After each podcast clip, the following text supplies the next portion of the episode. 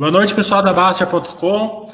Hoje estamos aqui é, a pedido de vocês, com uma empresa muito demandada pela Baster, muito querida por vocês, que gera muito valor para o acionista de longo prazo, porque a gente está aqui é, com o Emerson, que é gerente da RI da Porto Seguro, é, e, e ele já. Eu, tive um bate-papo é, breve com ele aqui, eu já percebi que ele é uma pessoa apaixonada pelo setor, apaixonado pela empresa.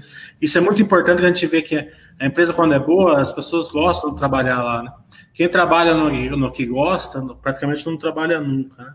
Então, boa noite, Emerson. As primeiras palavras suas para Baster, para os forenses. Boa noite, Mili. Boa noite aí, pessoal que está acompanhando a gente, né? Os clientes e aí colegas da, da Baxter. É, é um prazer muito grande estar com vocês. O Milha até me falou que a gente está bem ranqueado aí na, na, no índice de qualidade. Eu não sei exatamente o nome do índice, Milha, me desculpe. Mas censo, é, de... censo no geral, primeiro no segmento. Boa, muito obrigado. Pra, agradecemos aí a confiança de todos vocês, como investidores, como acionistas, potenciais acionistas também da, da Porto Seguro, né? E mais uma vez, muito obrigado pela oportunidade de falar para vocês. E já aproveito para fazer uma propaganda da área de RI da Porto Seguro, que qualquer dúvida que fique para depois, vocês podem é, nos acessar a qualquer momento, tá? Fica lá o site de RI da Porto Seguro é ri.portoseguro.com.br, tem todas as informações lá, e também através do Mili, do Tiago, do todo o pessoal da Baster, a gente está totalmente à disposição para atendê-los da melhor forma possível. É, lá na Baster, não sei se você já viu, a gente tem uma página da Porto Seguro lá, especial para ela né? É, então a gente tem todas as informações da empresa, um fórum só dela, né? Tem todos os contatos da RI lá. Então, quando você precisar interagir com seus acionistas minoritários, é, fica a página da, da Porto Seguro lá na base à disposição de vocês. Excelente. Vamos começar falando um pouco da, do, de um importante sócio é, da Porto Seguro, que é o Itaú, né? Uhum. É, por que, que o Itaú é, é importante para Porto Seguro? Né? E a principal vantagem competitiva é, que o Itaú traz, assim, a meu ver, para Porto Seguro é que, você, que vocês têm é, prioridade, né, é, exclusividade em seguros alto e residencial dentro das agências do Itaú. Né? Então, vocês têm toda a, a capilaridade do, do Itaú ali, é, gerando valor tanto para a empresa como para os seus acionistas. Né? Tá legal, vamos lá. É, só para quem ainda não estava, voltar um pouquinho no tempo e falar o histórico do, de o que ocorreu e como ocorreu, como que a, a, o Itaú veio se tornar sócio da Porto Seguro, tendo 30% aí do bloco de ações da, né, do, do, do, controle, né? Só para abrir um pouquinho aqui, de todas as ações da Porto Seguro, mais ou menos 30% ele está disponível na bolsa, né, no mercado, para os acionistas uh, adquirir através da bolsa, e dos 70% que está no bloco de controle, 40% pertence à família Garfinkel, que controla que é controla a Porto Seguro desde 1972, né?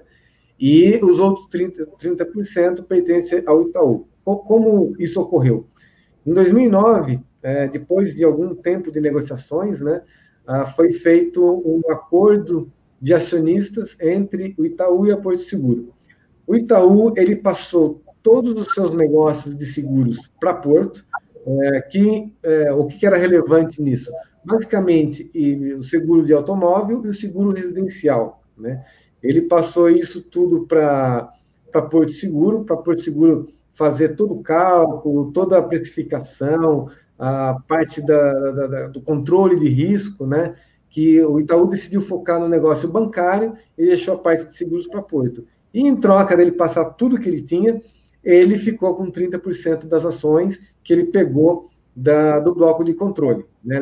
Vale lembrar que o IPO da, da Porto Seguro foi em 2004, então, no início do IPO, a família tinha 30%, 70% e 30% estava no mercado, então nenhum acionista foi prejudicado naquela ocasião, não teve nenhuma transação monetária de, em dinheiro, né? só foi uma troca de ação por, uh, pelo aumento do negócio. Né? Então, o que, que isso é relevante hoje? Uh, desde então, a, a Porto Seguro passou a ter exclusividade no balcão do Itaú, né? E quando eu falo do balcão do Itaú, o que eu estou dizendo? Eu estou dizendo tanto as agências bancárias como também os canais digitais. Então, é, dentro dos, bal dos, balcões do Itaú, ah, o Itaú só pode vender seguro automotivo e seguro residencial ah, da Porto Seguro. Então, a gente obteve essa exclusividade, né? Outros seguros, como vida, prestamista, assim por diante, o Itaú tem liberdade para vender qual ele quiser. Mas auto e residência só da Porto Seguro. Então, essa foi uma parceria muito boa, mas as vantagens, é, pensando já no ponto de vista do acionista, é, não param por aí, vão muito além da, do canal de distribuição. Né? Vale relembrar que, por ter agora 30% da Porto, o Itaú passou também a participar do conselho. Né? Então, é, é uma contribuição muito grande para os negócios da Porto Seguro. A gente tem hoje um conselho muito diversificado na Porto Seguro, um conselho que representa muito bem os seus acionistas. Hoje o conselho tem sete membros. Dos sete membros, o presidente, que é o Bruno Garfinto, é filho do Jaime, que foi responsável por fazer a Porto que ela é hoje, né? Então ele é o presidente do conselho e também a irmã dele, a Luísa Garfinkel, são os dois representantes da família Garfinkel, que tem 40% da Porto. Tem mais dois membros do Itaú, que tem 30%, e tem três membros independentes. Desses três membros independentes, um deles ele é um ele é sócio de um grande fundo de investimento e é um cara de mercado mesmo, né? Então ele, ele conhece muito bem a, a, as dores dos minoritários, né? É, e temos dois novos membros que entraram esse ano, substituindo membros que saíram nos últimos seis meses, que já há muito tempo já no negócio da Porto, que são completamente independentes. É, um deles é o Paulo Kaknoff, que ele é o CEO da Gol. Né? Então, a gente tem aí essa participação dele que traz muito valor em conhecimento de negócios de varejo, aí, né, transformação digital. Né? E, falando de transformação digital, temos também a Patrícia, que é a head do YouTube no Brasil. Ela é mega especialista em, em, em, em negócios digitais, né? Então, eu quis enfatizar isso, né?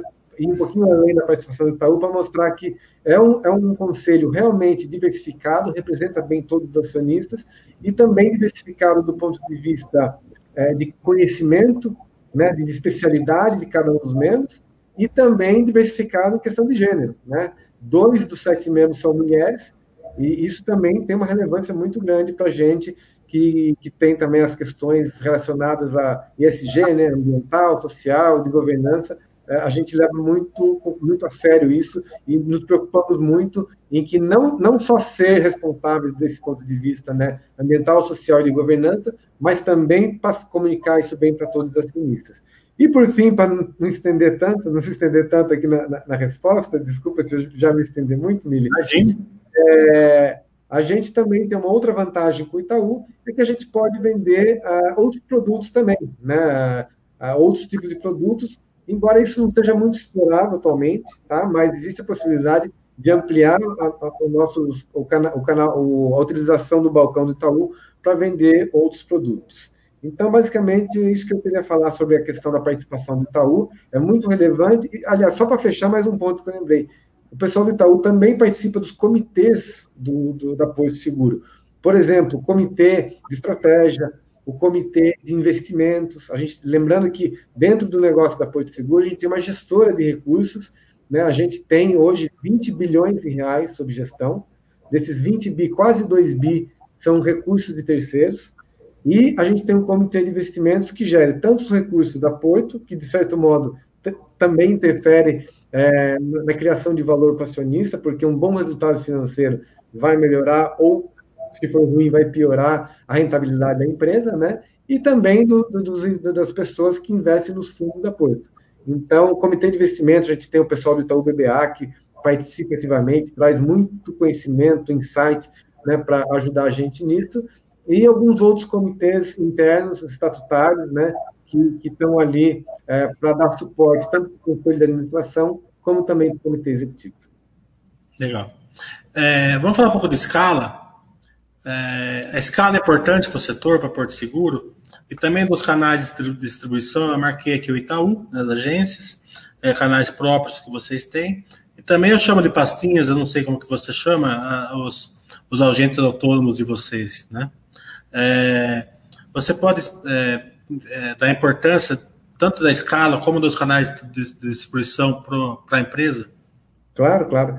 É, é o, o, o, que você chama de pastinha para o negócio financeiro, a gente chama de corretor, né? Que é o quem distribui os produtos a Porto Seguro. Para a gente, é, é, é, o principal canal, tá? O, a gente tem os corretores, né?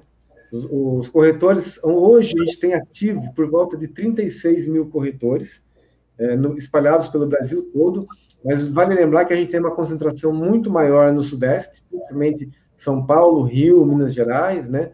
É, é o nosso principal mercado. E os corretores representam mais de 90% de nossas vendas. E eles são muito importantes porque, diferente de vender um produto financeiro, produto de seguro, o relacionamento do, do corretor ele continua muito forte com o cliente. Porque quando a gente tem um sinistro, só lembrando aqui, sinistro que é? Qualquer coisa que ocorre que você que te deve usar o seguro. Se você fez um seguro para o seu carro e bateu ele, foi roubado, pegou fogo, ou quebrou, qualquer coisa que aconteceu, é, você vai ter que participar o corretor disso, é o corretor que vai resolver o seu problema. É, a, a, seguradora que vai ter que fazer tudo, mas a intermediação entre o segurador e você é feita pelo corretor. Então, assim, a gente é, preza muito pelo corretor, e vale lembrar aqui que a Porto, ela, ela assim, é, é muito querida pelos seus corretores, os corretores, é, é e a gente se baseia nisso em três coisas. A gente gosta de remunerar eles bem, a gente paga da média um pouquinho acima da média de mercado. A gente, é, é, além disso, a gente procura, é, é, é a corretora, a, a, seguradora que paga eles é, mais rápido as, as, a, a, a, corretagem né, que eles ganham pela venda dos produtos. E também é que dá menos dor de cabeça, porque isso é muito importante para o corretor. Se tem um problema, a, a, a seguradora tem que resolver logo o, o problema do cliente que é o segurado, né? E aí, de repente, do ponto de vista de acionista, pô, mas o que, que isso é bom para mim, né? Porque, afinal de contas, eu sou acionista, eu não quero pagar tanta comissão assim, eu quero pagar menos comissão para sobrar mais dinheiro para mim em dividendos, né? Isso é importante porque um corretor que está satisfeito em trabalhar com a seguradora, ele vai trabalhar mais motivado, ele vai... Porque, ele, lembrando que o corretor, ele tem independência. Ele não é obrigado a trabalhar só com o posto de seguro, ele pode trabalhar com qualquer seguradora. Então, é muito comum a gente ter corretores que trabalham com quatro, cinco, seis seguradoras. E na hora de oferecer um produto, se ele tem um produto que ele sabe que é melhor para o cliente e também que vai dar menos dor de, menos dor de cabeça para ele, porque o atendimento vai ser bem feito para o cliente, ele muitas vezes ele até defende um produto que é um pouquinho mais caro aqui da Ponto Seguro do que aquele outro da, da corretora, da, da seguradora XYZ, porque ele, ele vai convencer o cliente que vai dar menos trabalho e vai querer o cliente satisfeito no final, né? Então, voltando assim, o, nosso principal canal é esse corretor, que a gente procura é, ter um ótimo relacionamento com eles, é, e também nós temos uh, um outro é, player importante aí, né, um participante desse mercado importante, que é o prestador de serviços, né? Lembrando que os, os seguros da Porto são muito famosos por ter uma série de serviços agregados. Por exemplo, encanador, ou se quebrar sua máquina de lavar, alguém que vai lá e conserte, um problema elétrico na casa do segurado, ele vai lá e conserta também, né? E a Porto tem também 12 mil prestadores de serviços que trabalham para ela, que também tem, não vendem, mas eles são é, responsáveis por manter um índice de satisfação do cliente, né? E até ressalto aqui que ah, um dos modelos principais de negócio da Porto, como ela se diferencia do mercado, é que só, só, só fazendo uma, aqui uma, uma visão geral de seguro, né? Seguro é um produto muito ingrato, porque ninguém acorda com vontade de fazer seguro, né? Ninguém acorda, você acorda e pensa, puta, que vontade de trocar meu telefone pelo, pelo último modelo do iPhone, né? Acabou de ser lançado. Ou então, que vontade de trocar meu carro, né? A gente brinca que seguro, ninguém acorda e fala, puta, como eu quero fazer um seguro hoje? Ninguém tem isso. Seguro é um mal necessário. As pessoas têm, elas sabem da importância, adquirem, e no final é um produto que quem compra não quer usar, quem vende, que é a seguradora, também não quer que o cliente use. Né? Então, é um produto que a tendência é que quem compra quer ficar longe, quem vende também quer ficar longe. O que, que a Porto faz para se diferenciar nesse mercado? Ela vende um seguro cheio de serviços agregados, é, justamente para ficar ali mantendo o relacionamento com o cliente. Né? Então, durante o ano do ano, se ele não tem nenhum problema com o carro dele, excelente. Mas se ele teve um problema na casa dele, a Porto vai lá e, e resolve o problema dentro da casa dele. Então, quando chega no final do ano e ele vai renovar o seguro, ele vai lembrar, puta, mas puta, Porto, né, ela cuidou de mim, né? E a gente até brinca que o maior vendedor do, do, do, do, do seguro da Porto Seguro é, no caso, as esposas dos proprietários dos veículos, porque quando dá um problema em casa, né, de lá, elétrico ou na, na, na, máquina de lavar, não é o marido que arruma, é o, o, o, prestador de serviço da Porto Seguro. Aí quando o marido vai trocar, oh, amor, consegui aqui um seguro que é muito mais barato. Ela fala, tá, mas ele tem prestador de serviço igual da Porto Seguro? Ah, não, não tem, por isso que é mais barato. Então pode esquecer, você pode fechar com o posto seguro, porque se queimar a lâmpada não é você que vai trocar, né? Aí eu vou ter que ir atrás de alguém e tal. Então ela acaba meio que forçando o, o, o marido a fechar com o posto seguro, né? É uma brincadeira, mas tem muita verdade nisso, né? É, isso realmente ocorre muito e a gente fica feliz porque, de fato, a gente quer ser um porto seguro para os nossos clientes, né? Isso que mantém o alto índice de renovação da Porto, que é por volta de mais ou menos de 80%, 85%. Né? E, voltando aí para o canal, né, o corretor é o principal agente nesse, nesse, nesse meio, né, nessa intermediação entre a Porto Seguro e os seus clientes. Então, como eu disse, praticamente mais de 90% das vendas são feitas através do, corretor, algo em torno de 4, 5% é, do, auto, do seguro automóvel é vendido é, através, né, através do balcão do Itaú, mas olha a importância do Itaú em outro, outro produto praticamente 100% do, do, do seguro residencial é vendido no Banco Itaú. Então, tá aí mais um ponto por que é importante Itaú, né? Às vezes você pensa, mas, mas mesmo falando do, do seguro do, do é, automotivo, né? Quando eu falo de 5%, eu estou falando de 5 milhões e meio de segurados. 5% disso é por volta de 500 mil segurados. Então, mais ou menos 500 mil seguros por ano são vendidos no balcão do Itaú. Então, quando eu falo 4, 5%, eu acho que é pouco, não. É muita coisa. É, tem muita seguradora no Brasil que a, quantidade total de segurado é bem menor do que esses 500 mil que é vendido só no balcão do Itaú. Tá. Por isso que é importante a gente fazer essas lives, que isso que você explicou, por exemplo, da, da dona de casa, da mulher da pessoa, uh, o acionista minoritário não vai aprender nunca isso daí por ele. Né? É, interagindo com o Henrique, ele pega essas nuances que é importante para ele ver a, o valor da empresa. É, vamos falar um pouco de marca. Né? A, a, a, Porto Seguro tem a Porto Seguro, né? Tem o Itaú Alto e a Azul Seguros. Né? A Azul Seguros não tem nada a ver com a, com a companhia aérea, né? Não, não. A Azul é. Seguros, é, se, se me permitir abrir um pouquinho aqui, né? Inclusive, a gente mudou recentemente a estratégia. A gente tinha três marcas. A gente tinha a marca Porto Seguro, que é a mais, mais famosa, mais conhecida, né? A gente tinha o Itaú, onde que entrava a marca Itaú? Era todos os seguros que são vendidos pelo canal Itaú, eles são vendidos como marca Itaú, mas tudo era feito pela Porto Seguro, né? E também dentro do, do, com os corretores, quando o cliente era também correntista do Itaú, e ele aí a pólice dele era emitida como Itaú. Mas, é... E além disso, a gente tem o Azul. Né? O Azul, sim, é uma outra fábrica de seguros, né, que a gente chama, é uma marca em que é, é Porto Seguro também, só que os produtos da Azul são produtos mais, é, mais enxutos. Ele não tem uma abrangência, uma cobertura tão grande. É, por que, que ele é muito útil? Vamos dar um exemplo. Imagina que numa residência a pessoa tem dois ou três veículos. É, e todos esses serviços agregados são fantásticos. Mas ela não precisa ter todos esses serviços nos três veículos. Então, para o segundo e para o terceiro veículo, às vezes ela tem azul, né? que tem toda a cobertura o seguro só para o veículo, e você não precisa ter uma assistência residencial no segundo e no terceiro veículo, né? que você ia pagar mais por isso. Basta ter no primeiro veículo. Né?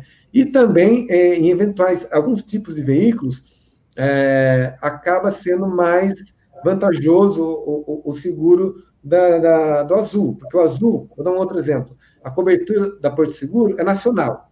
Qualquer né, é seguro da Porto. Mas você tem um veículo que você usa ele num raio de 100 quilômetros, né?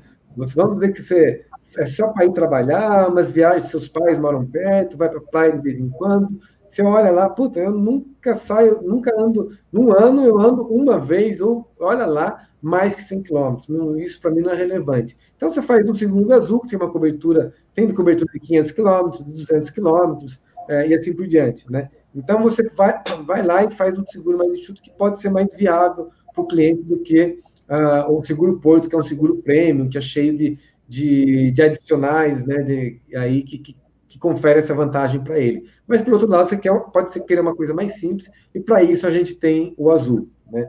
E o que a gente fez recentemente? A gente fez um. A gente mudou a estratégia de marca para uma estratégia que chama de co-branding. Co-branding é tipo uh, marcas correlacionadas, né? Em que, o, em que o Itaú ele passou a fazer parte tanto do, do Azul quanto do Porto. Então, hoje, o, os seguros vendidos no balcão do Itaú ou pelos corretores para os clientes do Itaú, ele não tem mais três opções, são duas opções, ou Porto ou Azul, mas sempre vai ser Itaú e Porto ou Itaú e Azul. Qual que é a vantagem disso? A vantagem disso está principalmente na economia que a gente tem, porque a gente tinha três fábricas de seguro. Né? O que é fábrica de seguro?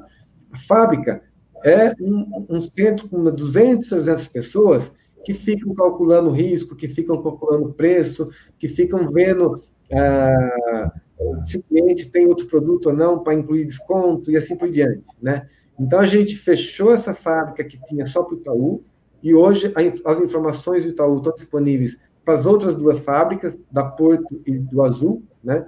A fábrica da, da, da Porto, por exemplo, fica aqui em São Paulo e a fábrica da Azul fica no Rio de Janeiro. A gente tem umas 300 pessoas no Rio de Janeiro que são responsáveis só para fazer os produtos da Azul. Eles, eles produzem, eles analisam, estão vendo o que precisa ser modificado ou não, e aí o canal de vendas é tudo mesmo, o canal de assistência é tudo mesmo, é só mesmo na estrutura do produto que a gente tem essas duas equipes, duas fábricas que a gente chama, né? Mas hoje a, as marcas, então hoje elas estão sendo vendidas, como eu falei, o Itaú ele sempre vai estar co-branded, né? vai ter uma participação conjunta, ou com a Porto ou com Azul. E ela não existe mais de forma sozinha, sempre em participação com, com uma das outras duas marcas da, da, da Porto Seguro. Legal. Um pouco de mix. É, um tempo atrás, 5, 10 anos atrás, a Porto Seguro era considerada um pouco arriscada pelo mix dela, que era basicamente alto. Né? Então ela ficava muito suscetível ao setor. Como que é hoje? Melhorou esse mix? Está menos dependente do alto? Ele, ele, ainda é muito dependente do setor? Como que o senhor, como que o acionista pode, pode enxergar esse mix? Ele tem que ficar preocupado, por exemplo, agora que as empresas, que as montadoras ficaram dois meses aí sem, sem fazer carro, né? Como uhum. funciona esse mix dela hoje? Como era antes, assim, uns 10 anos atrás, e como que é hoje? Tá legal, vamos lá. É, olha, a, o, o, o, seguro automotivo foi o, o, negócio que fez a Porto chegar onde ela é, né? Vale lembrar que hoje a Porto tem por volta de 28% de participação do mercado nacional. Se você olhar nos últimos 10 anos, essa participação é basicamente a mesma, oscila entre 26 e 30. Então, isso não vai mudar muito ao longo do tempo, né? E, o seguro é, é um negócio maduro em que não tem tanto potencial de crescimento como outras linhas de negócio. Ao longo do tempo, a Porto começou a ampliar, a diversificar os seus negócios. Né? Então, hoje, ela, é, inclusive, ela está tá vivendo um momento de transformação muito grande, que é buscando a ser, deixando de ser uma empresa focada em produto, né? como ela sempre foi, e ela está começando a ser uma empresa mais focada no cliente. Né? E dentro disso, o que, que muda? Muda muito, porque ela não, não é uma empresa que quer ficar enfiando produto nos clientes ela, quer, ela vai passar está passando a ser uma empresa que ela quer entender as necessidades do cliente e, de acordo com as necessidades do cliente, oferecer a ele é, produtos que vão atender essa necessidade dele. Né? Como que ela está fazendo isso? Dentro dos mais de 25 negócios, linhas de negócio que a Porto tinha, ela tinha para cada negócio uma estrutura diferente de tecnologia, de banco de dados, né, de informações, e uma não conversava com a outra. O que ela está fazendo hoje? Jogou tudo, a gente terminou essa transição em junho agora, foi um, trabalho de dois anos, jogar todos os bancos de dados de informação dentro de um único banco de dados, e dentro desse banco de dados a gente vai poder analisar melhor o perfil do cliente. Imagina que a gente tem, por exemplo, um cliente que já é há 4, 5 anos segurado do veículo com a gente. A gente tem todo o perfil, a história do cliente. Imagina um cliente que é um dos 3 milhões de clientes de cartão de crédito a gente sabe os hábitos de consumo do cliente, vê o potencial dele e tal, de repente ver, para esses clientes aqui desse grupo, é, é, faz todo sentido ele ter um seguro de vida mais amplo, né? um seguro de vida X ou Y, para esse outro serviço, para esse outro cliente, ó, ele mora em casa alugada, ele poderia querer um consórcio residencial, né? Ou esse cliente já faz cinco anos que não troca de carro, de repente eu posso oferecer, é, talvez ele queira trocar o veículo dele, né? E assim por diante, né? Então, por que, eu estou dizendo isso e casando com a diversificação de negócios? A Ponte já vinha ampliando a sua, é, linha, as suas linhas de negócios, né? Então, hoje, a Ponte trabalha com três grandes grupos de negócios: seguros, negócios financeiros e serviços. Dentro de seguros, o que tanto que é mais relevante? O seguro automóvel, que é o principal, né? E até já respondendo de forma direta a sua pergunta, sem esperar tanto, é, há, há cinco anos atrás, a, a receita do, do, do, do, seguro automotivo, ele era, representava mais de 70% da receita total da Porto, acho que até mais de 80% há cinco anos atrás. Hoje representa por volta de 55%. E o lucro, que ele representava 80%, 90%, hoje está representando algo entre 30% e 40% do lucro.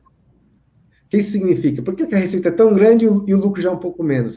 Porque tem outros negócios, embora menores, são mais rentáveis do que, do que o negócio de seguro automotivo. Né? Então, por isso que, embora os outros produtos é, tenham uma representação um pouquinho menor de receita, representa um pouco mais no lucro. Né?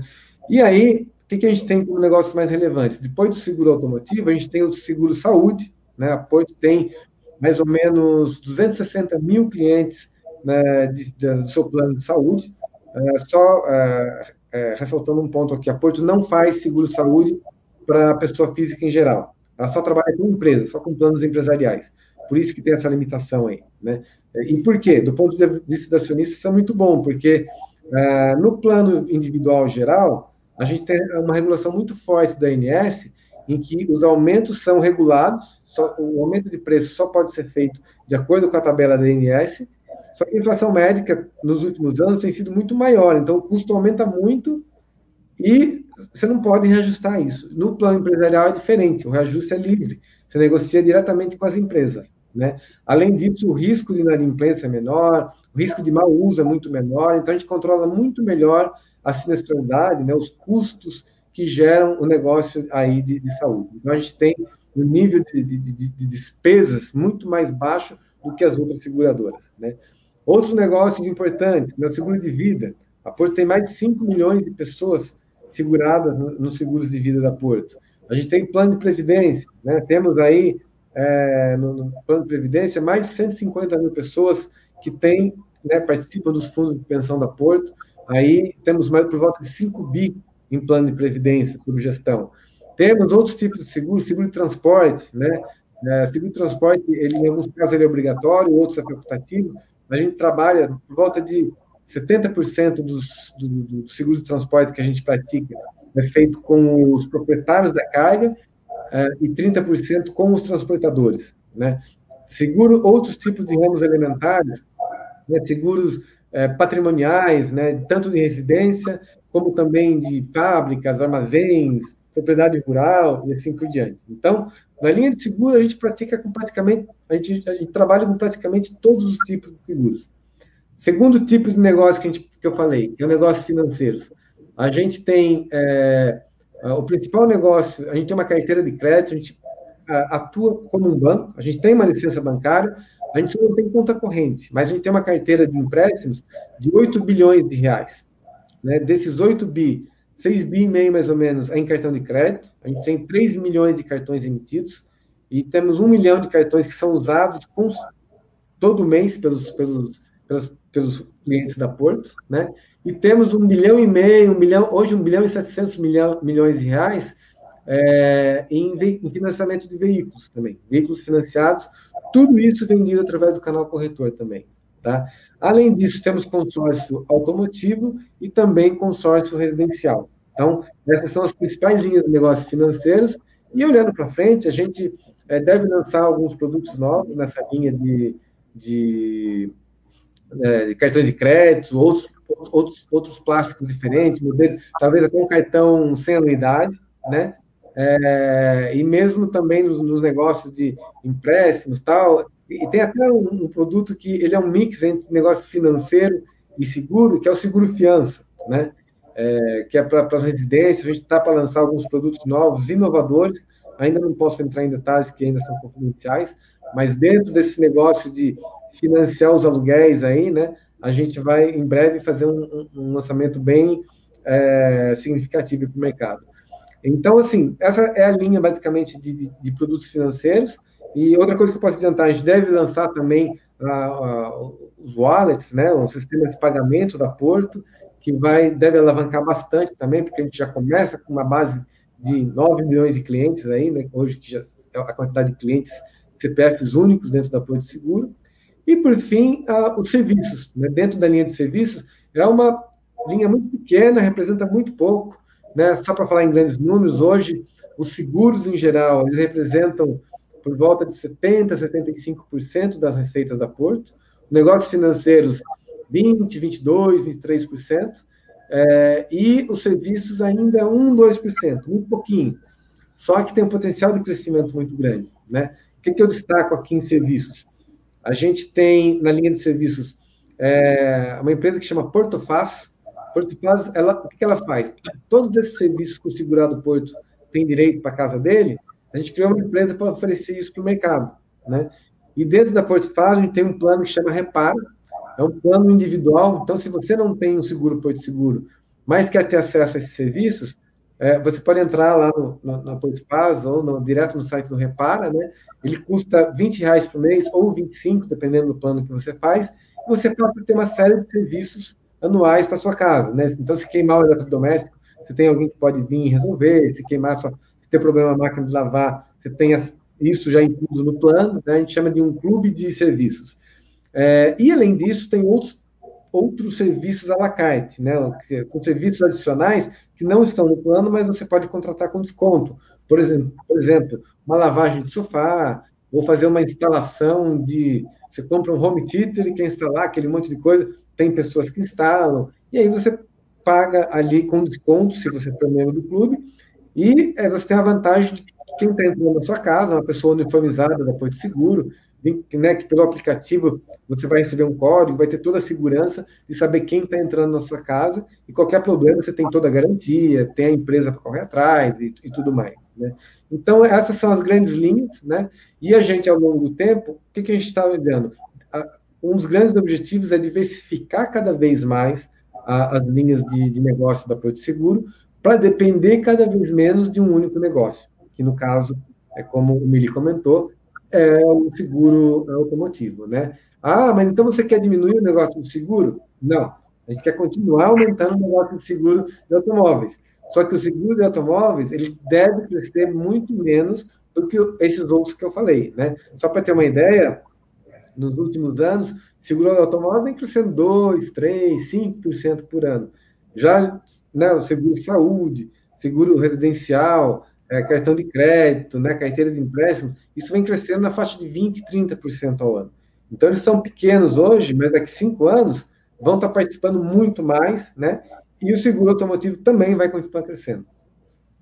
Legal. Mais uma péssima notícia para o pessoal do selo, mais um concorrente para o selo agora aí. é, eu marquei aqui agora é, produtos e serviços. O serviço você falou bastante, né? Que eu marquei carro e carro mais casa, que é um, que é um serviço bom que você já explicou, né? O centro automotivo, é, o bike a bike também, né? Isso, é, exatamente. Tem o seguro da bicicleta, no carro, além, a gente tem também o carro fácil, que está dentro dos serviços, que é basicamente o leasing. Você pode alugar o carro por um ano ou por dois anos.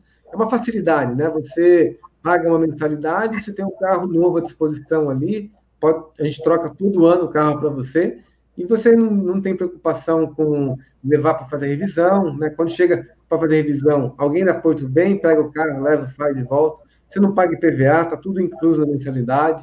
Se tiver um problema aí, a gente troca o carro na hora, você não vai ficar sem carro. Enquanto está estiver na mecânica, por exemplo, se deu, bateu o carro, na hora troca com outro igualzinho e a pessoa não fica sem carro. Então, é um serviço né, que tem crescido. Hoje a gente já tem 6 mil carros, é, 6 é, mil clientes que utilizam o carro como um serviço e não mais como uma propriedade.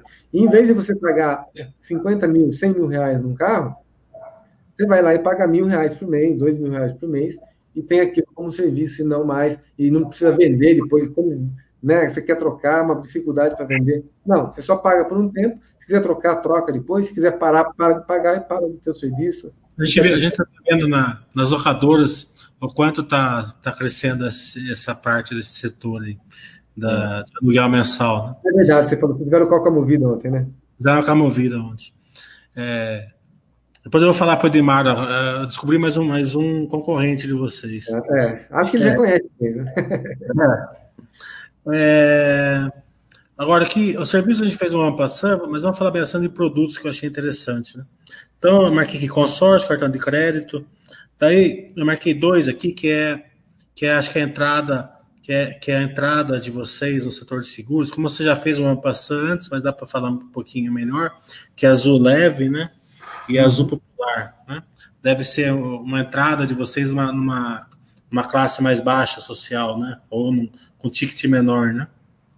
Isso é. A gente tem o, azul leve, é, que é, o, é hoje o seguro mais barato da Porto Seguro.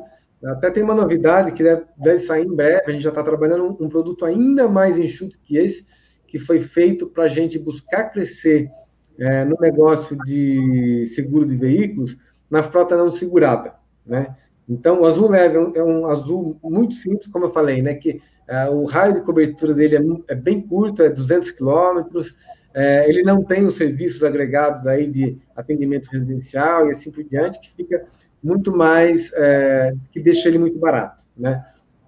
A gente está prestes a lançar um outro que vai ser ainda mais barato que ele, mas ele é voltado só para novos clientes, não vai valer para renovação. Que é justamente para a gente tentar trazer clientes que não possuem seguro de veículo para dentro da frota segurada, né? E que eles venham para dentro da Porto Seguro. E dentro da Porto, a gente também tem um seguro que é um pouco mais enxuto, que é o Porto Essencial. Né? É, ele tem todas as coberturas do Porto Seguro, mas eventualmente a cobertura é um pouco limitada. Né? É como eu disse, o seguro da Porto são abrangência nacional, o Porto Essencial é 500 quilômetros de raio, né? que é bastante quilometragem. É, se o produto Porto Seguro Premium, né, ele te dá quatro, né, você tem direito a quatro, chamar quatro vezes atendimento residencial por ano, o essencial dá duas. Então, o que a gente fez? A gente só reduziu um pouco algumas coisas para ele ficar, às vezes, um, um meio termo. Ele não é nem o azul e nem o, nem o Porto Prêmio. Então, quem está ali no meio, você tem uma, né, um, um, um, grupo de pessoas em que prefere aquele negócio intermediário. Né? E, e vale lembrar que a gente tem outros segmentos de seguro também, tem o Azul Mulher, né? É, tem o, um outro seguro, esqueci o nome, voltado para quem é mais idoso, para quem tem mais de 60 anos. São grupos de risco que a gente olha, né?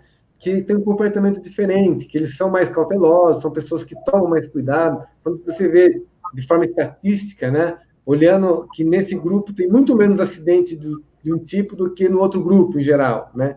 Então, você vai montando perfis assim, você consegue oferecer um, um produto para um perfil específico e que custa um pouco mais barato, né? Então, são, assim, produtos de nicho que a gente chama, que você consegue é, atender melhor um nicho específico aí, um grupo específico de pessoas. É, consórcio e cartão de crédito, a gente vai falar mais, eu só marquei que, é, que, é, que são produtos, a gente uhum. vai falar mais, mais para frente. É, vamos falar um pouco de pandemia. Vamos falar. Eu não gosto de usar essa palavra assim, positivo, porque nunca é positivo uma pandemia, né? Mas vamos falar assim que. É, é, fatores que fizeram a, a Porto Seguro avançar no, no, negócio dela, que a pandemia levou ela a avançar. Então eu marquei aqui, né? É, que vocês tiveram aí uma baixa, uma, uma baixa queda de renovação né, durante a, a pandemia. É, a baixa sinistralidade mexeu muito com o resultado da, da Porto Seguro, né? As pessoas andaram menos de carro, foram menos pro, pro, pro médico, né? É, então isso é, afetou o resultado da, da Porto Seguro, mas foi de uma maneira aí não recorrente, né? Deve dar uma, uma, uma explicada aí para a turma, né? É, o resultado financeiro em alta, né, ou em baixa, se você pegar é, o primeiro trimestre, foi em baixa, que impactou o resultado para baixo, né, e o segundo trimestre em alta, é, que foi o resultado para cima, o financeiro. Isso se deve à marcação a mercado, a carteira de ações de você, de vocês, né? Então, é, você poderia abrir um pouco se essa carteira de ações, esse resultado deve ser não caixa, né? É, então, seria mais justo tirar isso do resultado para ter um resultado mais coerente, assim, tirar essa marcação a mercado da carteira de ações de vocês. Daí você fala um pouco de, de, disso que afetou aí a, a, a empresa e também das despesas que caíram bastante, né? O que, uhum. que veio ficar, o que, que foi sazonal, o que aconteceu com a, com a pandemia. É, abre um pouco para a gente aí essa questão. Principalmente a marcação ao mercado, que é difícil as pessoas entenderem isso. E é um case importante. A, a carteira de ações de vocês é, uma, é, uma, é, um, é um fator de geração de valor importantíssimo para o acionista. Tá legal, vamos lá. É, é, eu vou até assim, um pouquinho antes de entrar nisso, eu vou explicar né, para todo mundo a importância do resultado financeiro para as seguradoras. Né? As seguradoras, para ela, elas, têm, elas são obrigadas a ter o que o mercado chama de reserva técnica. O que é reserva técnica? É, para eu, para cada segurado que eu tenho, eu tenho que ter uma quantia em dinheiro separada para, se tiver algum problema, eu ter dinheiro para poder assistir ele, né? dar essa assistência para ele. Então, pensa bem, uma, uma, empresa que. Então, assim, é proporcional à quantidade, é, de, ao tamanho do risco que a seguradora toma. Então, uma seguradora que tem 5 milhões e meio de clientes como a Porto, tem que ter lá seus 10, 12 bilhões em reserva técnica. Uma seguradora que tem 1 milhão de clientes vai ter menos, mas também vai ter uma reserva técnica grande. Então, o que, que acontece? Todas essas seguradoras, essa reserva técnica, ela é aplicada no mercado financeiro. Né? É, algumas seguradoras, elas terceirizam isso, dão para uma gestora, né? Porque às vezes não compensa o tamanho dela, não compensa manter uma estrutura, uma gestora só para cuidar desse dinheiro, então ela terceiriza. E outras, como é o caso da Porto Seguro, tem uma gestora própria e transformam isso no negócio. Já que eu vou tomar conta de, de 15 bilhões de reais, né? É, então já, pego e já vou vender também esse serviço aí e aproveitar e ganhar com ele também. Então, que, que é Vamos lembrar uma outra coisa também que vocês, investidores, é, estão sentindo isso na pele. Se voltar três, quatro anos atrás, era uma maravilha, né? A gente investia dinheiro no CDB, ganhava 14% ao ano, tira, tira aí desconto de imposto de renda, ainda dá 11, 12, 12% de, de, de lucro, e beleza, deixa lá no CDB que eu estou lá com, né, com 100 mil reais, estou fazendo 10, 12 mil por ano. Só que isso também para seguradoras é uma maravilha, né? Tanto que a gente teve uma guerra de preço lá atrás, em 2018, porque a sinistralidade, né, o índice de roubo, de furto, de, caiu bastante, e a seguradora, opa, se a gente vai ter menos gastos, vamos começar a baixar preço, baixar preço, e o resultado financeiro lá em cima compensa isso, ele aguenta, né? Então, o que foi acontecendo? Teve uma guerra muito grande de preço em cima disso. Só que hoje é diferente, né? Vocês, imagino que a maioria que está assistindo a gente aqui já queimou a cabeça de um ano para cá, pensando, onde que eu vou investir meu dinheiro agora que o CDB não dá mais 10, 12%, o LCI, o LCA não dá mais 14, 15%, né? Agora você tem que ir lá, analisar a ação, igual vocês estão fazendo aqui, conhecer as empresas decidir qual empresa colocar mais dinheiro, tomar um pouquinho mais de risco para poder ganhar um pouco mais, né? Mesma coisa acontece lá na Porto Seguro. Então, esses 15 bilhões de reais que a gente tem lá é, sob gestão, a gente né, vai procurando investir, o que, que aconteceu? Apesar de a gente ter uma exposição muito baixa a ações, só que grande parte estava investida em títulos públicos. Né? E como o Mili colocou, a gente tem essa marcação ao mercado. Então, conforme muda a curva de juros lá, né, no longo prazo, tá, você tem que ajustar o preço. O que, que aconteceu no primeiro trimestre? A, a, a gente teve um pouco da curva de juros, né, que impactou, mas mesmo a gente tendo uma exposição de 4%, 5% em ações, vocês lembram bem, né? Em se para ver de 100, quase 120 mil pontos para fechar o, o, primeiro trimestre lá em 65, 70 mil pontos, desvalorizou para caramba, então, quer dizer que os títulos públicos, eles não deram lucro, mas também não deram prejuízo. A maior parte do prejuízo veio mesmo do, do da, da, da desvalorização das ações, né? Então, no primeiro trimestre, a gente teve, inclusive, um resultado negativo, um milhão e meio, quase zero a zero. Ainda teve um pouquinho de lucro em alguns, em alguns negócios, em alguns títulos, mas as ações perderam, ficou do 0 a 0, perdeu um pouquinho, né? É, só que a gente teve, assim, um milhão e meio de, de prejuízos no negócio, que costuma dar por volta de 200, 250 milhões de lucro por trimestre. Costumava, né? Porque esse ano já não ia dar mais, por causa da queda da, da Selic. Então, o que aconteceu? Primeiro tri, 0 a 0, né? No segundo, e o que a gente fez? A gente fez alguns movimentos táticos ali, né? É, a gente aumentou a exposição em ações, então, no final de março, é, início de abril, que a bolsa estava entre 60 e 70 mil pontos, a gente dobrou a nossa exposição em ações, mudamos também a, a exposição em títulos, é, realizamos alguns títulos que, que deram lucro no segundo trimestre, né? E compramos outros tipos de títulos mais longo prazo, e resumindo essa história toda, né, de rebalanceamento da nossa carteira de investimentos, a gente conseguiu ter um, um, um lucro muito bom. Né? Foi um lucro aí de 400 milhões de reais, que compensou a toda a perda do primeiro trimestre e mais que sobrou para o segundo trimestre, e foi um resultado muito bom, de fato. Né? Olhando para frente, não vai continuar dando 400 milhões por trimestre. É, a, a, gente espera que isso volte para um patamar aí algo. Desculpa, eu não posso dar projeção, né? Senão é, não posso dar expectativa. Então, desculpa, mas eu vou acabar não falando o que a gente, espera que vai dar, mas é muito mais baixo do que esses 400 milhões, né? É, assumindo a realidade. Então, é, é, essa, essa dinâmica do negócio financeiro. Só para lembrar, o ano passado deu um, um, um bilhão de reais de, de, de, receita, né, o resultado financeiro, é, e a gente esperava que é, tivesse uma queda pelo, algo entre 20% e 25% para esse ano. Né? Então, agora teve essa loucura toda e deve ficar mais ou menos nesse patamar em 2020. Né? E olhando para o futuro, a gente vai ter que ser criativo, mas não dá mais para as seguradoras em geral ficarem dependendo do resultado financeiro para poder ficar baixando o preço do seguro. O preço do seguro vai ter que refletir melhor a realidade agora, né? E aí, entrando, falando sobre o impacto da pandemia, né, eu também, Miriam, não gosto de falar de, de, dos ganhos ou dos resultados positivos.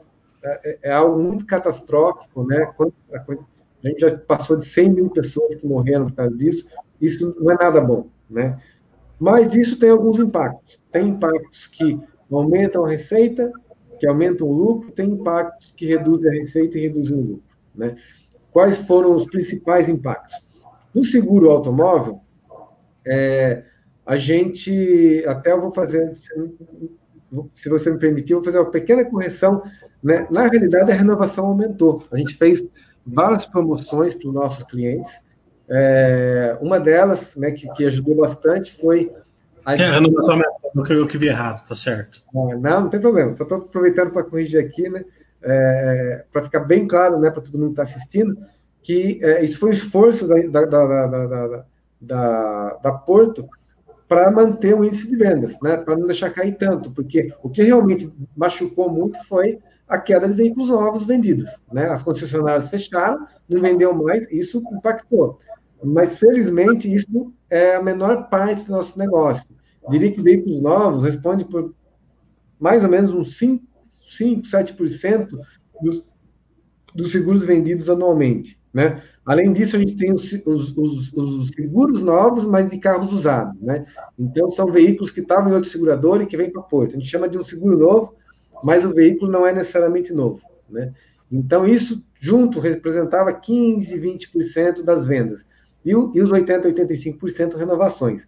As renovações, a gente fez várias promoções, uma delas, a mais relevante, foi que a gente não ia pagar mais pelo seguro, se ele desse uma cotação e desse mais do que ele pagou ano passado, ele ia pagar o mesmo que ele pagou no ano anterior. Se desse mais barato, ele pagava menos, né? Às vezes ele muda de residência, vai para uma área que é mais é, tem menos risco, mas vai para o interior que, tem, que é mais barato, ou então ele fica um ano mais velho, ele passa a se enquadrar num perfil que cobra menos, e assim por diante, né?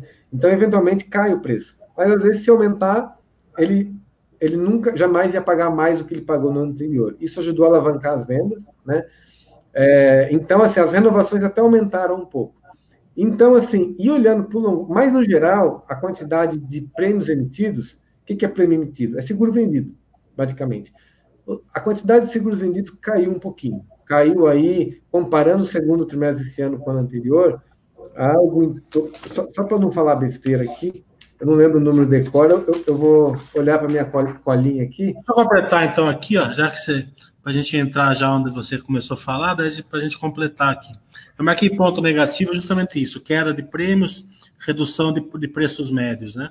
Com uhum. exceção do seguro saúde, que é justamente foi aquele negócio que a pessoa não foi no, não foi no, no médico e, e também não deixou de pagar, porque o seguro saúde é sempre uma, um, um dos fatores que, elas, que as pessoas deixam de pagar por último, né?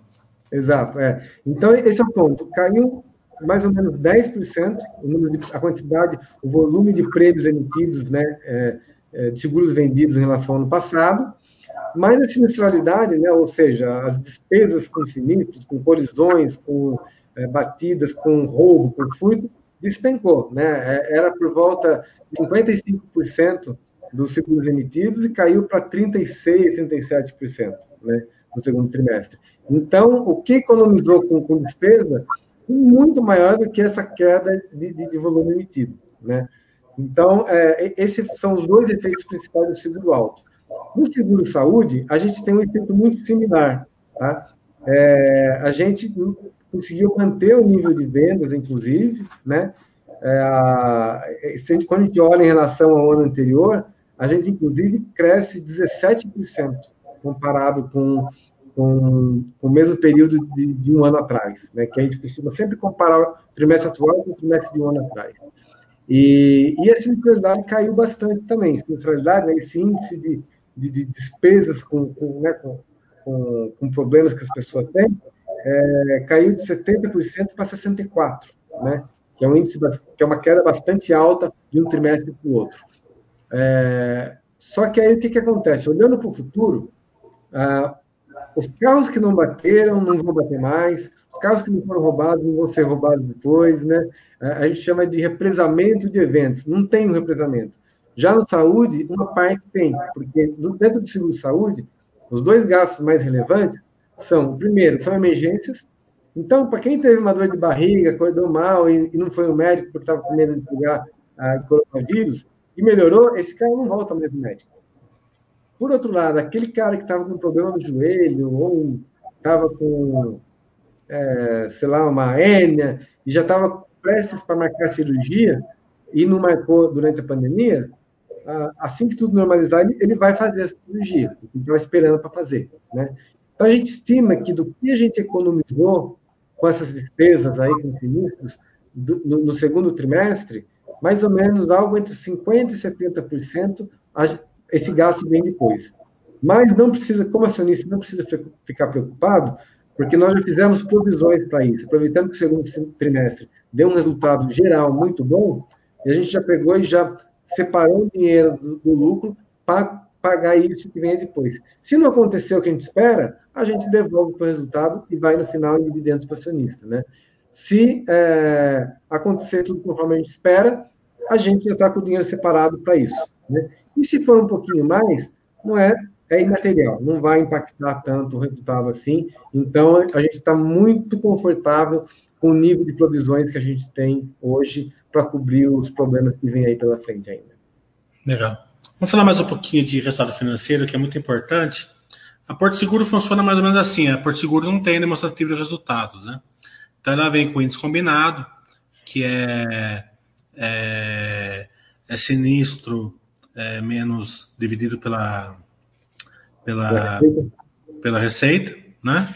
É, e depois vem com o índice combinado ampliado, que é o sinistro é, dividido pela receita mais o resultado financeiro, que é o que é o A quer dizer resultado financeiro. É, o pessoal aí está com uma dúvida, até as ações aí sofreram um pouco por causa da queda da taxa de juros, né? Que vai afetar o, o A, né, o ampliado, né, o resultado uhum. financeiro. É, então, a minha pergunta é o seguinte: no curto prazo afeta, mas no longo prazo melhora operacional? A economia gira mais? É, vocês vão vender mais seguro? Então, é, o, o, lucro vem realmente da onde ele tem que vir do operacional, que é o resultado mais forte? É, e segunda questão foi o seguinte: É, vocês fizeram uma movimentação aí de, de carteira de ações muito interessante, né? É, vocês pegaram a bolsa caindo, impactou o resultado, né? Não caixa, porque vocês não venderam ação. Para o investidor, funciona mais ou menos assim, né? Você tem uma ação lá da Petrobras, ela vale 30, caiu para 11 reais. O seu financeiro diminuiu. Você não vendeu ação, não mudou nada para eles. Na Porto Seguro, na, na, contabilidade, quando fecha o trimestre, fecha o ano, fecha qualquer período de contabilidade, ela tem que fazer a marcação ao mercado da carteira de ações dela. Então, todo movimento ela tem que marcar mercado. Então, se, se, se tem uma queda nas ações, né, é, isso vai impactar o resultado, o resultado financeiro. Se tem uma alta nas ações, também tem uma alta é, no resultado financeiro por causa das ações que valorizaram. Também não é efeito caixa, porque a, a a carteira de ações funciona mais ou menos assim numa seguradora, né? A seguradora funciona de uma maneira atuarial, né? Ela não sabe qual carro vai ter sinistro, mas ela sabe que num grupo de 100 carros, tantos carros vai ter sinistro. É, e ela também, de uma maneira atuarial, ela sabe mais ou menos o quanto que ela precisa de liquidez, né? Então ela tem vários níveis de investimento de liquidez, uma, uma liquidez mais imediata para para eventos que eles acham mais, mais, mais é, urgentes e, e, vai, vai descendo para liquidez. Uma das liquidez mais baixas é de ações, né? É, e vocês se sentiram confortável em aumentar essa, essa, esse, esse incremento aí na carteira de ações. E vocês foram muito bem, né? Vocês, é, eu, eu, vi no webcast do primeiro trimestre que vocês estavam, estavam confiantes nesse, nesse investimento da carteira de ações. Então, fa, faça assim uma, uma passagem assim no resultado financeiro. O que ele é importante, como, como é, vai ter a queda, vai ter a queda, mas ele vai ser suplantado pelo operacional depois de um tempo? Sim, vamos lá. É, o que a gente via, que a gente vê daqui para frente, né? O resultado financeiro, ele estruturalmente, ele vai ser menor, tá? Porque grande parte ainda depende. É, hoje a maior parte está vinculada a títulos é, que estão vinculados à inflação. A inflação está muito sob controle também, né? Muito, alguns títulos é, vinculados à CDI, até para comentar aqui com vocês, vou te falar, o fechamento de junho da, da nossa carteira, a gente estava, de todos os nossos investimentos, que são 14 bilhões e meio de reais, a gente tinha 18% indexado à inflação, 66% é, pós-fixado, né? É, 6% em ações, 6% em crédito privado, que são debêntures, notas promissórias, né? e 4%, 4 em pré-fixado. É, então, assim, nas ações, a gente, aumenta, a gente chegou a bater 10%, mas a gente vendeu os que estavam com bastante lucro e voltamos para 6%. Mas olhando para frente, né, como a inflação, como pós-fixado né, não está no o, o pré-fixado não está num, nível muito alto. Os indexados à inflação, a Selic, não tem uma rentabilidade muito alta, né? Então, a gente está assumindo um pouquinho mais de risco, a gente está com apetite de até 10% para ações, mas não deve passar isso. A gente pode, ao longo do tempo, ir mudando essa estrutura, entre alguns títulos, conforme dá lucro a gente realiza, né? Para melhorar um pouco o resultado financeiro, mas o resultado financeiro jamais vai voltar para o nível que ele estava de um, dois anos atrás. Né? Isso não volta mais. É, então, o que, que isso significa? Significa que a gente vai ter que ganhar dinheiro é, com eficiência operacional mesmo. Né? Como que a gente vai ganhar dinheiro com a margem operacional e com a eficiência operacional? É otimizando a operação de seguros. Né? E para isso, a gente tem que crescer receita, mas não adianta gastar muito para crescer essa receita. Se eu fico gastando muito com marketing, é, tem que ser um, um, umas despesas controladas, né? Então, como que a gente está fazendo isso, né, para otimizar ainda mais?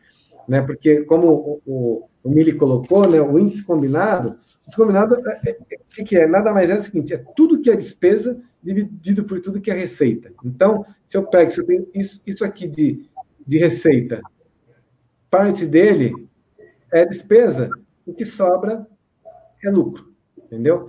Então, quanto menor o índice combinado, melhor. Né? Então, o que a gente está fazendo para reduzir o índice combinado? O que compõe o principal do índice combinado, né, da, da parte da despesa? Sinistralidade, que caiu bastante, né? comissionamento de, de corretores, nosso canal, canal de vendas, as despesas administrativas, que são as pessoas que trabalham, uh, os sistemas, as despesas operacionais, cada seguro que eu vendo tem um, um custo é, ali que sempre vinculado, né? E os impostos, os tributos, né? Então, tributo não tem como mexer muito, comissionamento também não tem muito como mexer. O que, que a gente pode trabalhar? Sinistralidade é meio que dado para o mercado. Como que a gente pode melhorar a sinistralidade? É, é escolhendo melhor o risco que a gente corre. Eu, eu, eu não, porque uma coisa que talvez poucas pessoas saibam é que a gente nega muito seguro também. Tem muito seguro que a pessoa vem e cota, e eu nego, falo, não, eu não vou segurar você, porque você é um risco muito alto para o meu padrão, para o apetite de risco que eu tenho. Né? Então, assim, a gente tem que ser é, muito eficiente em como precificar, em cobrar um preço bom e também em como escolher o cliente, porque é, aqui a gente tem uma, um detalhezinho que é muito importante. Se você começa a negar muito, né, porque você não entende o risco, você começa a deixar muito negócio bom na mesa e não traz para dentro da, da, empresa, né? Então, é muito importante você entender bem aquele risco, dar um preço adequado, né, que seja justo, que venha para dentro da, da, empresa e que aquilo não, não piore a, a qualidade do, da, da, da, carteira, né? E que não gere muita despesa com sinistralidade. Então, esse, é aí que eu posso melhorar a minha sinistralidade, com uma precificação mais eficiente. E, por fim, despesa administrativa e operacional, que elas são pequenas, menores quando comparadas com, com a sinistralidade de comissionamento, mas também são relevantes, né? E a gente vem melhorando a nossa é, DADO, que a gente chama, né, despesa administrativa operacional, é, bastante nos últimos anos, né? Vale ressaltar que é, de cinco anos para cá, a, a inflação acumulada está por volta de 10%, é, então, assim, a inflação cresceu 10%, 20%, cresceu quase 20%, só que a nossa despesa nominal, o que é nominal? É a quantidade, o volume de reais mesmo, ele caiu 9%. Então, isso mostra o bom trabalho que a Porto Seguro vem fazendo em ganhos de eficiência, em gastar, né, como eu disse, voltar. O que é o índice combinado? O índice combinado de agora do segundo trimestre foi de 76%. O que, que isso significa? De cada 100 reais que eu ganho como receita, é, 76 reais vai para pagar a sinistralidade, comissão. Isso daí, é, esse daí é o índice combinado ampliado. Combinado foi 84, acho. Isso, correto, desculpa. Tem razão, tem toda razão. Né? Porque, como o Mili colocou, no ampliado, eu coloco na receita também o resultado financeiro. Né? Então, que caiu para 84%, só para referência, é, há um ano atrás era por volta de 94%. Então, a gente tem uma queda de quase 10% no índice combinado, mas essa queda foi a maior parte em função da queda da centralidade. E eu gostaria de ressaltar só um ponto aqui, se o Mili me permite, ah. né, que ele pediu para deixar bem claro alguns pontos, é que ah, essa sinistralidade volta. Mas nem toda essa queda é da sinistralidade. A maior parte é sinistralidade, mas tem uma partezinha aí que ela é de ganhos de eficiência mesmo. Por exemplo, a gente tem hoje atendimento é, pelo WhatsApp, né? E quase 30% já dos atendimentos de sinistro são feitos pelo WhatsApp. E isso é uma redução enorme de custo, porque é um robô trabalhando ali, né? São menos pessoas tendo que trabalhar no atendimento, né? Reduz o custo e, mais importante que isso, aumenta a satisfação do cliente. A gente tem ali um, um, na, na Porto uma visão que é a seguinte: a gente não quer só reduzir custo. Toda redução de custo tem que vir agregada com o que isso vai beneficiar o cliente. Como que o cliente vai é, ficar mais satisfeito com essa redução de custo? Nenhuma redução de custo ocorre lá só para cortar custo. Todas elas têm que ser vinculadas a algum tipo de aumento de satisfação do cliente. O atendimento por WhatsApp é um exemplo disso, porque hoje 30% das pessoas elas, elas diminuem, né? Se ela quiser ligar e falar com alguém, ela pode, não tem o menor problema. Mas se ela preferir hoje se comunicar através do, do celular, ela pega o celular, no WhatsApp, ah, tive um problema, ah, é, onde você está? Clica ali no enviar uma, a, localização por GPS e, ó, o guincho já está indo, deve chegar em tantos minutos tal, e a pessoa não falou uma palavra. E com poucos cliques, ela foi mais rápido do que se tivesse atend, é, no atendimento por telefone. Legal. É, também o índice de eficiência seus melhorou, né? E também é quando para baixo, melhor. Né? Exatamente. Pra... Quanto menos, melhor. É, negócios financeiros e de serviços, né? É, o lucro caiu 50%, foi, foi, por, só para o sonista saber, foi por causa do PDT, do aumento do PDD que você já comentou. Né? Isso, é. Vale lembrar que o, o índice de inadimplência, até se eu me permitir falar rapidinho sobre isso, sobre essa dinâmica, é, o, o, índice de inadimplência está tendendo a aumentar, né, agora, porque a, é, a, gente teve uma série de casos, todos os bancos estão passando por isso, e, e a, ali a gente teve que aumentar a provisão também, né, então, se você se olhar lá no nosso material, a gente tem a linha do tempo da, da inadimplência, né? Ela, ela subiu de 4,9% para 6,1%, né? Isso deve aumentar até mais um pouquinho, mas a gente ainda está bem abaixo do, do mercado. A gente está com 6,1%, o mercado está com 7,1%. A carteira de, de, de, crédito da Porto Seguro é uma, é uma carteira muito boa. Ela tem um nível de, de de risco muito menor do que a média do mercado. Vale lembrar que ela está altamente concentrada nas classes A e B. Né? Por isso, e são clientes que já são clientes de seguro automóvel também, então não tem aquele cliente perdido que é, comprou, gastou e não vai pagar, né? Que é um, é um, perfil que infelizmente ainda tem, né? Mas não, é um perfil muito concentrado nas classes A e B, aumenta na influência, aumenta, mas numa, numa proporção um pouco menor do que o resto do mercado, né? Então a gente já fez provisão para suportar tudo que vem pela frente ainda. A gente acha que uh, a gente já está vendo a dinâmica, né? Porque tem dois tipos de inadimplência. A de acima de 90 dias, que é o que aparece aí na demonstração financeira, no release, e tem um, um, outro indicador que a gente usa, que é acima de 30 dias, que não é reportado, mas a gente acompanha internamente, porque enquanto acima de 30 dias continua aumentando, ele tende a aumentar depois, 60 dias depois, né, de 30 para 90, é, a, a inadimplência de 90 dias. E hoje a gente já vê de 30 dias já começando a cair. O que, que isso significa? Que daqui 60 dias, lá no mês de setembro, é, agora eu estou falando de outubro, né? Que eu estava falando com as contas de julho. Mas daqui 60 dias, provavelmente o, índice, o indicador de 90 dias também vai estar tá caindo. Então a gente espera que ele bata o pico agora em agosto em setembro já começa a cair um pouquinho, né? Então está muito sob controle também a inadimplência, as provisões já estão feitas, não devem impactar mais o resultado de forma material, né? E a gente está muito confortável com o nível de risco que a gente está tomando e, se Deus quiser, é para voltar a continuar crescendo a carteira aí. Já está crescendo a carteira novamente, né? Mais importante crescer ela com nível de qualidade boa, com risco baixo, sob controle. É, eu marquei aqui, né, é, cartão de crédito e financiamento, vocês estão tendo um crescimento importante, um crescimento até bem expressivo, né? E eu marquei aqui o aumento da inadimplência mais abaixo do mercado. Eu tinha marcado que você já explicou tudo isso. A única coisa que você é, faltou uma, uma, explicação aí é o risco, né? É, tem muitas empresas que não, que não ficam com o risco, ele fica só com, a, com o back office, né? Com a receita do back office. Vocês ficam com, com a receita do risco e do back office? Sim, a gente fica com tudo. A gente não vende carteira, Toda, toda carteira que a gente origina, a gente carrega até o vencimento. Tá certo. É...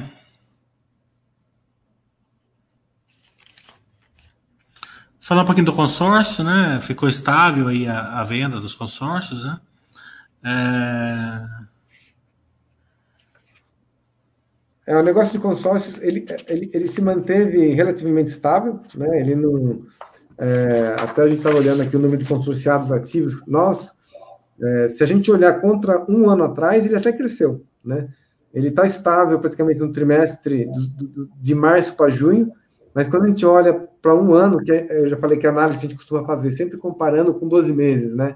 Ele, ele consórcio de veículos tá mais ou menos, cresceu um pouquinho, cresceu bem pouco, é, coisa de 1, 2%, mas o consórcio de imóveis cresceu quase 10%. E esse que a gente considera que foi um crescimento bem relevante aí, é, mesmo para um período como esse.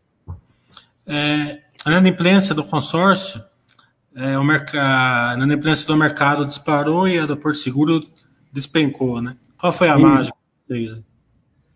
Foi é controle de risco mesmo, né? A gente, é, o que, que aconteceu, né? Na, teve muita gente que acabou é, é, quitando o consórcio, né? E aí a gente renegociou com essas pessoas, foi entender caso a caso, é, conversar com eles e ver o que, que podia ser feito, tal. É, também repasse, muita gente, por exemplo, que é, não estava conseguindo pagar, e a gente permitiu fazer a troca de, de, titular. Então, o cara que não está conseguindo e tinha quem estava interessado, podia pegar um consórcio já em andamento, né? E alguém que já tinha aí, vamos lá, 20%, 30% para colocar, e ele pega de quem já tinha pago 20%, 30% e continua pagando. Então, foi aí um trabalho operacional mesmo, de ir em todos os casos que a gente via que estava com problema e buscar uma solução para o cliente, não ficar só esperando o cliente ficar implante, é, e às vezes o cliente fica com vergonha de buscar uma solução, porque ele acaba ficando devendo, né? Então a gente foi proativo mesmo em buscar soluções para os clientes e buscar uma saída, né? Uma saída boa para o cliente e boa para o próximo cliente que está entrando também. Né? Então foi assim, trabalho operacional mesmo. Emerson, é o seguinte, eu, eu agradeço muito você a, a brilhante é, follow-up que você deu sobre a, a empresa, sobre o, sobre o setor. Você, com certeza, você tirou praticamente todas as dúvidas que nossos fornecedores tinham, tinham, né? Você quer falar mais alguma coisa que eu deixei passar? Claro que você sabe muito melhor do que eu sobre a empresa, sobre o setor. E depois a gente abre para as perguntas e respostas. Tá. Eu só gostaria de ressaltar mais um ponto que a gente não abordou, que é o de dividendos, que eu acho que é bem importante também para o pessoal, né? É, a, a, Porto ela não tem uma política explícita, escrita, de quanto ela paga de dividendos, mas por isso que a gente tem essas reuniões, essas lives, para poder passar para vocês, né? Ela tem pago, é, ela pagou 50% do seu lucro em dividendos em 2019, vale ressaltar que foi 28% em JCP, porque JCP tem um limite também, né, que é o patrimônio líquido multiplicado pela pela, pela taxa de juros de longo prazo. Esse é o montante máximo que a empresa pode pagar. Se a empresa quiser pagar mais proventos acima disso, ela tem que pagar como dividendos. Né? Então, foi o que a Porto fez. Ela pagou 28%, que era o limite legal, em juros sobre capital próprio, e mais 22% é, em dividendos, completando 50%. Para 2020, a gente espera pagar esse 50% novamente, é o que está dentro da cabeça da, dos executivos, é, não só para 2020, como para frente. A ideia é manter um nível de pagamento de dividendos de 50%. Então, se a Porto não fizer nenhum investimento relevante, não comprar nenhuma empresa, né? É porque a Porto gera muito caixa, é uma, é uma empresa grande geradora de caixa. Então, é, se ela não fizer nenhum investimento de proporções muito relevantes, a ideia é continuar pagando 50% de dividendos todo ano. Então, é só isso que eu gostaria de enfatizar aqui. A gente não abordou dividendos, que lá na Baixa a gente tem uma mentalidade diferente do resto do mercado. É, a gente não gosta muito de dividendos. A gente foca muito em escolher empresas boas, né? Uhum. E a gente quer que vocês reinvistam o nosso dinheiro. A gente confia mais em vocês do que. É, é, gera muito mais valor vocês reinvestir numa margem alta do que vocês pagarem dividendos para a gente. É claro que, que do outro lado, também é importante, se vocês não têm o que fazer com o dinheiro, sim, a gente quer, porque uma empresa, normalmente, ela faz bobagem quando tem excesso de capital aí que ela não sabe o que fazer. Né? Não é o caso de vocês, é lógico. Né? É, então, vamos. Eu vou fazendo as perguntas aqui, Hermes. É, na hora que acabar o seu tempo, você avisa. Você tem um horário? Não, não, tá pode, pode colocar aí. Tem bastante aqui, viu? Primeiro, eu estou vendo aqui vários feedbacks já agradecendo você, agradecendo a Porto Seguro, gostaram muito e tal. Né? Uhum. É, o Quintino está perguntando qual a visão da Porto Seguro sobre montadoras de, ve de veículos entrando no ramo de seguro automotivo com tecnologia de coleta de dados de direção, oferecendo preços abaixo da média do mercado. Eu vou ser bem sincero que eu desconheço as montadoras entrando. Elas não podem ser seguradoras também, né? Não sei se é alguma parceria, né? Mas eu já posso adiantar que a Porto já tem uma parceria, acabou de fazer uma firmar uma parceria com a Volkswagen. Inclusive hoje, a, esse, esse carro novo da Volkswagen, o Nivus, ele já sai lá no painel de multimídia dele, já sai com um botãozinho Porto Seguro. Então, ele já sai de, com um ano de seguro já é, pago pela, pela, pela Volkswagen. O seguro é Porto Seguro, né? E é, como é uma central multimídia conectada na internet, Se o, o, o, motorista tiver algum problema, é só apertar o botão ali que já inicia o atendimento, né? Então, assim, é, é, eu, eu, desconheço, tá? Que montadora esteja, esteja fazendo seguro, porque ela tem que, tem que ter uma seguradora, talvez ela esteja é, vendendo o seguro de alguma outra seguradora, né? mas elas não podem vender seguros. Ela, aí é uma regulação diferente, tem uma questão regulatória por trás. Então, a, a princípio, é, pode ter que alguma montadora esteja distribuindo seguro de alguma outra já na, na ponta, mas a gente também está fazendo isso com a Volkswagen. Então, é, pode ser uma estratégia de mercado que, que a gente está aí também brigando para se posicionar nesse mercado. Legal. O Ted está perguntando qual é o índice de sinistralidade do seguro residencial. Eu não lembro de cor também aqui, mas eu já te falo em um momento.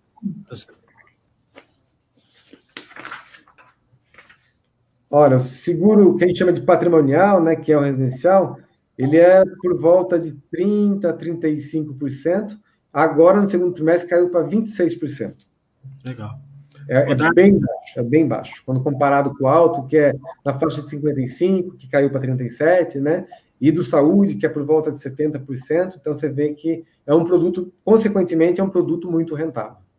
E essa sinistralidade, o, serviço já está já tá incluindo nessa, nessa sinistralidade? Já. Uhum. O Dar 30 perguntando: poderia comentar a estratégia para o float nos tempos atuais de juros baixos? Você já falou já.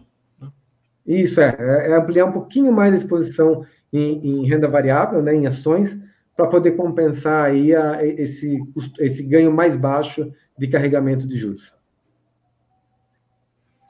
É, o Júlio está perguntando como a pandemia impactou a empresa e quais mudanças adotadas e, e quais mudanças adotadas serão permanentes. É, uh, assim, se pensar. Como você já falou, né? Fale é, qual mudanças que vai ser permanente. É, acho que o ponto mais relevante aqui de, de, que volta a ser permanente ou não, talvez seja a questão do, do home office, né? Ah, isso tem sido um, um, assunto polêmico, né? Algumas empresas estão anunciando que vão entrar em home office permanente, é, outras que vão adotar né, em níveis altíssimos.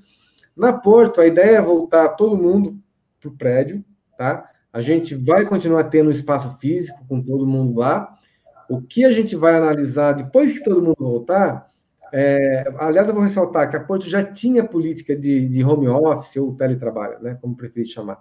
Ela já tinha essa política, por exemplo, lá na área de relações com investidores, nós fomos em é, direto com RI quatro pessoas, todos já trabalhávamos com laptop, já tínhamos acesso a VPN de casa e a gente podia trabalhar de casa é, se fosse necessário, né? Com a pandemia, a gente só passou a trabalhar de casa, porque já tinha tudo funcionando, e quando voltar, eu acho que é, a gente vai avaliar caso a caso, área por área, onde pode ser relevante trabalhar 100% de casa, sempre, onde é necessário 100% na empresa e onde cabe o um modelo híbrido, né? Onde a pessoa trabalha alguns dias em casa e alguns dias na empresa. Então, essa acho que é a mudança mais relevante e, consequentemente, quem trabalha em casa e não ocupa espaço físico na empresa acaba é, incidindo em redução de custo, né? Esse tempo que o escritório está fechado, não gasta água, não gasta energia elétrica, gasta menos com limpeza e assim por diante, né? Então, tem algumas mudanças aí no dia a dia dos trabalhadores, né, dos funcionários, dos colaboradores da Porto, que podem impactar, mas vou ressaltar que a, gente está sendo muito mais produtivo agora do que era há três meses atrás, antes da pandemia. Né? Então, não tenham dúvida, como acionistas, de que a empresa de vocês vai ser mais é, eficiente é, depois da pandemia. Legal. O Capoeira está falando do float, é, aumentar a posição em renda variável, você já explicou. Dark, porque muitas perguntas eles fazem antes da gente. Na, é, antes... não, tem problema, pode ir passando aí que a gente. É a prática de quatro vezes, cinco vezes sem juros e não tem desconto à vista. Não anima a ter é, outros seguros já que a prática é uma falácia? praticado pela grande maioria. Não entendi essa parte da fala da grande falácia, mas o ponto principal dele é porque a política de 4, 5 vezes sem juros e não dá desconto à vista. Não sei se é o Olha, caso. É, porque o desconto à vista, a, a, ele não incentiva a pessoa a comprar ou não. A grande maioria prefere pagar parcelado mesmo, né? Inclusive, na, agora, durante a pandemia, a gente chegou a ampliar em pagar em até 12 vezes, e a gente vê que o que realmente é, aumenta, a pessoa tem desconto para pagar em até quatro vezes ou à vista, né? É, mas se ela paga a partir de cinco vezes, aí sim tem um, um preço maior, né? E quando a gente aumenta esse prazo, é para alavancar a venda, não necessariamente para dar o desconto à vista. Então, a gente, é, é, quando a gente aumenta para 10 vezes ou 12 vezes, igual foi até, até junho, né? a partir de julho acabou a promoção em até 12 vezes, então a gente só está esticando os pagamentos para facilitar para a pessoa adquirir o seguro. E depois é que volta para o preço normal. É, eu acho que o que ele quis comentar de falácia é que talvez seja é, assim, muitas empresas acabam assim, faz um preço que é o preço parcelado e se o, se o cliente pedir, ela reduz, né? Aqui no caso o preço é o preço à vista mesmo que a gente acaba é, é, alongando, né? E inclusive isso tem um custo que é negociado junto com a área de, dos seguros. Então, a área de negócio, de repente, se a gente vai aumentar 100 juros em 10 vezes ou 100 juros em 12 vezes, é, esse custo é, é incorporado ali na campanha de marketing também. O MTS não está fazendo uma pergunta, ele está dando feedback para você, que é legal. Excelente iniciativa essa de focar no cliente, a transformação que isso causou na, na empresa. É, o Salvador está falando quais as transformações são necessárias para mudar o foco é, do produto para o cliente. A Porto pretende ter uma, uma maior proximidade com os seus clientes ou engajar é, seus corretores nessa mudança? Sim, totalmente. Ah, então, assim, em relação a quais, quais, as transformações necessárias, a primeira é ter um, uma base única de dados, onde você tem todas as informações do cliente ali disponíveis, né, para você entender melhor o cliente. Segundo, é oferecer uma interação maior com o cliente. A gente vem trabalhando, porque hoje a gente tem aplicativos individuais para cada produto, a ideia é a gente ter como se fosse um super aplicativo, a gente já está desenvolvendo isso, que concentre todos os produtos num único aplicativo, melhorar o relacionamento com o cliente, dar mais oportunidades para ele dar feedback, né, para ele dar retorno para a empresa do que ele né, quer mudar ou não. É, outra coisa, entender o que satisfaz o cliente, o que irrita o cliente. Então, a gente faz pesquisas de satisfação de forma constante, né?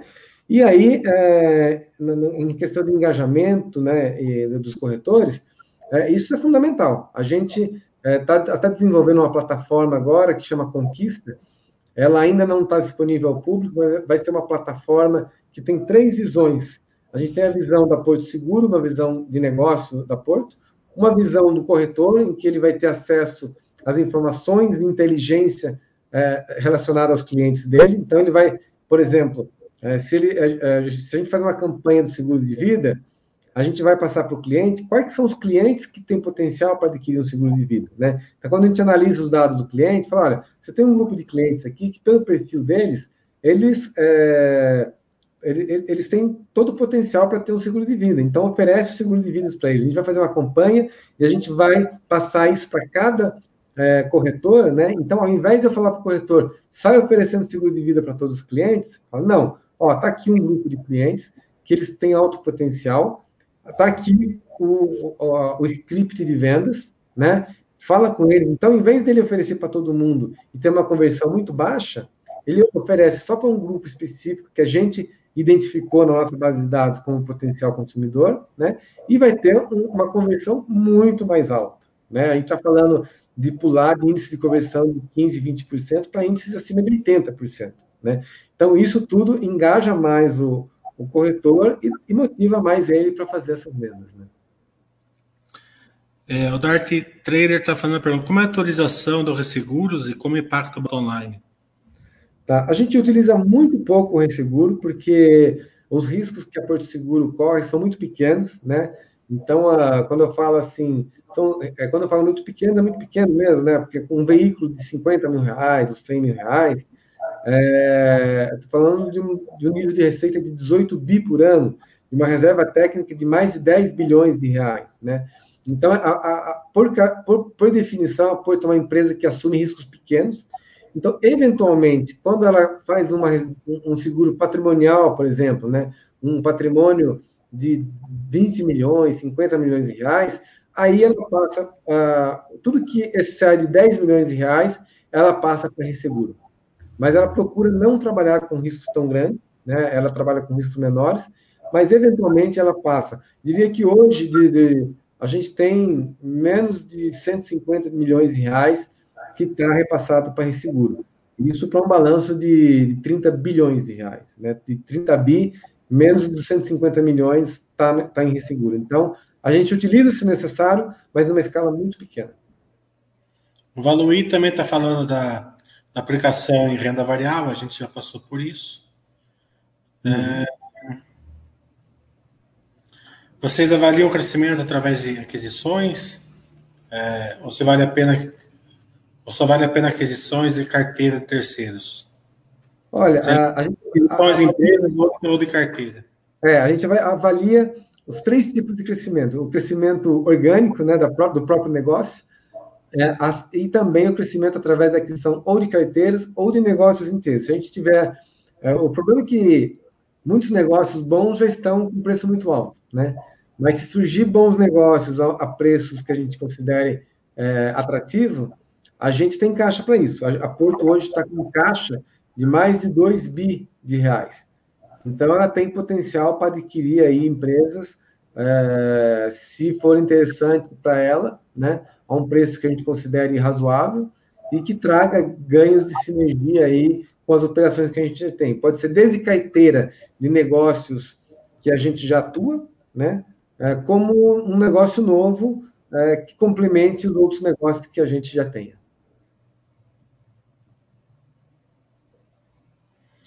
É, Monstrão, não sou eu que dou os nicks, né? A negada que escolhe. A Porto Seguro tem planos para atender o agronegócio? É, tem planos para. Para entrar no, no ramo de seguros de, de agronegócio, do agro. Ah, sim, temos. A gente já tem hoje nos ramos elementares, que a gente chama, que são os outros seguros, né? É, por exemplo, no, no agronegócio, para segurar safra, para transporte de de, de, de, produtos agrícolas. A gente começou a, trabalhar mais nisso ano passado, foi uma experiência muito boa e a tendência é continuar crescendo também no agronegócio. Ele continua aqui querendo saber se a, participa se a participação do Itaú é, como acionista é, importante é, limita vocês a buscar canais com outros bancos para passar. Não, não, não, não. de modo ele limita no, no auto e no residência, porque a gente tem exclusividade com eles, né? E a exclusividade é mútua. Então, para auto-residência, fora dos corretores, só pode ser vendido no Itaú. E o Itaú também não pode vender em nenhuma outra seguradora. Mas para os outros negócios, a gente tem liberdade total para vender em qualquer outro canal bancário, não tem problema. E, e, e gostaria de ressaltar também que o nosso relacionamento com o Itaú é muito bom, é muito saudável. Eles nunca nos privaram de fazer qualquer tipo de negócio, né? Nunca impuseram nenhuma pressão é, para não fazer isso, para não fazer aquilo, pelo contrário. Por exemplo, a gente está no mercado de cartão de crédito, que eles são líderes, né? E eles nunca interferiram em nada. Pelo contrário, inclusive colaboram bastante com a gente, traz bastante conhecimento através do conselho, através dos comitês de crédito, por exemplo, né? E, e nos ajudam bastante. Mestre Plu está falando assim, está né, dando um feedback, na verdade. Né? É, essa ideia de passar o, consórcio para outro cliente é excelente. Em geral, as empresas têm dificuldade é, para aceitar esse processo. É, o Igor está falando qual a fórmula para o máximo possível de JCP é, é de contabilidade, é relação em cima dos juros de capital próprio, é, de juros de longo prazo. É, o, o Igor, é, de forma muito sucinta e bem rápida, é o seguinte: você calcula, você multiplica o patrimônio líquido da empresa pela taxa de juros de longo prazo, que é definido pelo BNDES, né? Aí você chega no valor. Esse é o, é o limite máximo que uma empresa pode distribuir de juros sobre capital próprio. E só para ter bastante iniciante agora aqui, é o seguinte: quando vocês veem uma empresa pagando juros sobre capital próprio e vai ser descontado o imposto de renda de vocês, vocês ficam tristes. Não fiquem. Porque esse valor é maior do que se você estivesse recebendo dividendos que é isento. Porque o imposto cobrado da empresa é maior do que o, esse cobrado de vocês através dos juros sobre capital próprio. É, feedbacks aqui. É, é, positivos para você. É, o, o, A, o está falando como a inflação impacta na parte operacional da Porto. É, a, a, inflação ela vai impactar, nos pagamentos parcelados, né?